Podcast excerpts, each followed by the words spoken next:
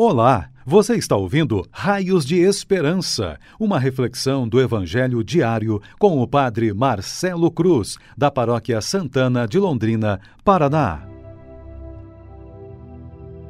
Queridos irmãos e irmãs, hoje, terça-feira, vamos ouvir e refletir sobre o Evangelho de Lucas, capítulo 9, versículos de 51 a 56 o Senhor esteja convosco, Ele está no meio de nós. Proclamação do Evangelho de Jesus Cristo, segundo Lucas. Glória a vós, Senhor. Estava chegando o tempo de Jesus ser levado para o céu. Então ele tomou a firme decisão de partir para Jerusalém e enviou mensageiros à sua frente. Estes puseram-se a caminho e entraram num povoado de samaritanos, a fim de preparar hospedagem para Jesus. Mas os samaritanos não o receberam, pois Jesus dava a impressão de que ia a Jerusalém. Vendo isso, os discípulos Tiago e João disseram: Senhor, queres que mandemos descer fogo do céu para destruí-los? Jesus, porém, voltou-se e repreendeu-os e partiram para outro povoado. Palavra da salvação. Glória a vós, Senhor. Queridos irmãos e irmãs, sempre quando fazemos um propósito de nos colocar no caminho com Deus, os desafios também nos acompanham, porque estar com Deus não é garantia de tranquilidade, mas de agitação, e juntamente com as graças que recebemos de Deus, vêm também as perseguições que nos ajudam a perceber que estamos no caminho certo. Dessa forma, entendemos a música que diz: comungar é tornar-se um perigo, viemos para incomodar. Precisamos entender que ser cristão nesse mundo sempre gera incômodo.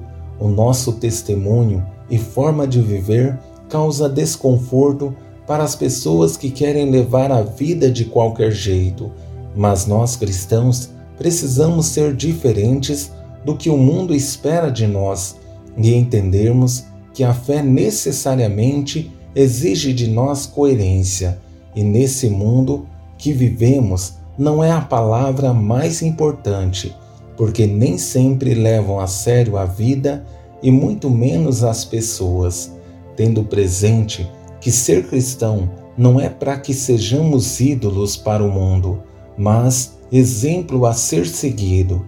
Diante dessa experiência, vou conduzir nossa reflexão a partir de três momentos que o Evangelho nos apresenta no dia de hoje. No primeiro momento, a decisão de Jesus. No segundo, a rejeição dos samaritanos. E no terceiro, Jesus que é capaz de trazer a conciliação diante do conflito. Sabemos que assumir o projeto de Deus em nossa vida nunca é simples, principalmente quando percebemos que nos causará grandes prejuízos, chegando ao ponto de perceber que nossa vida está por um fio.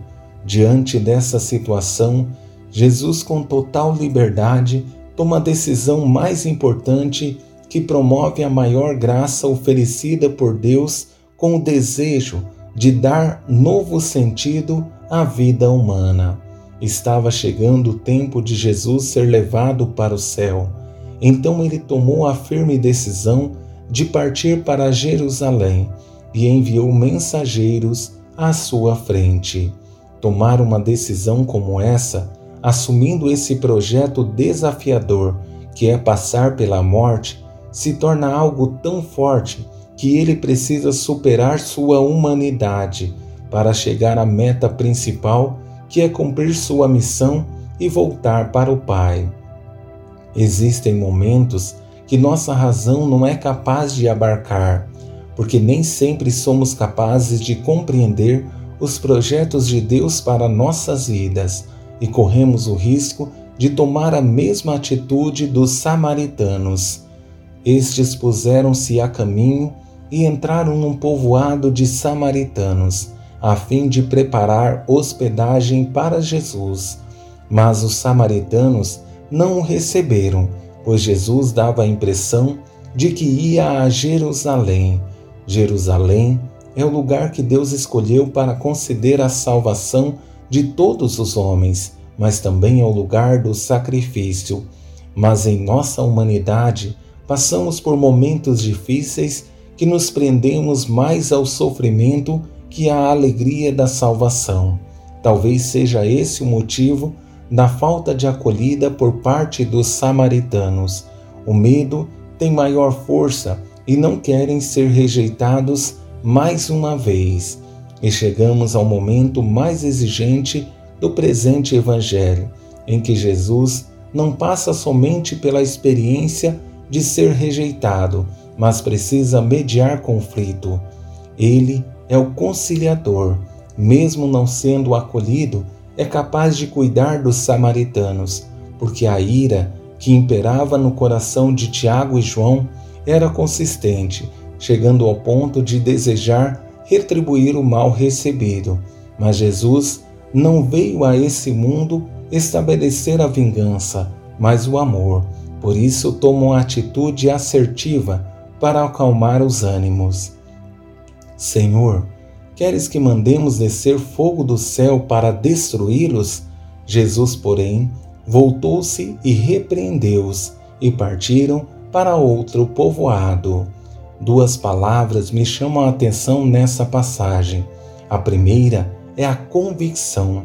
É bonita a certeza dos discípulos que tudo o que pedirem a Deus acontecerá, mas também a correção é necessária, porque Jesus, como mediador de conflitos, deixa claro que esse não é o caminho e sua atitude de repreender os discípulos é para que entendam que o caminho não é esse e que as pessoas não são obrigadas a nos acolher porque somos de Deus e as exigências que fazemos de nós não deve ser proporcional com nossos irmãos. Espero que as palavras do Evangelho nos ajudem a sermos mais tolerantes com nossos irmãos e, mesmo que enfrentemos desafios, nunca percamos a serenidade e a certeza de que Ele está ao nosso lado, nos sustentando e nos motivando para que sejamos nesse mundo raios de esperança. Louvado seja nosso Senhor Jesus Cristo, para sempre seja louvado. O Senhor esteja convosco, Ele está no meio de nós. Abençoe-vos, Deus Todo-Poderoso, Pai, Filho e Espírito Santo. Amém. Você ouviu o Raios de Esperança, uma reflexão do Evangelho diário com o Padre Marcelo Cruz, da Paróquia Santana de Londrina, Paraná. Se esta mensagem lhe fez bem hoje, compartilhe com seus amigos.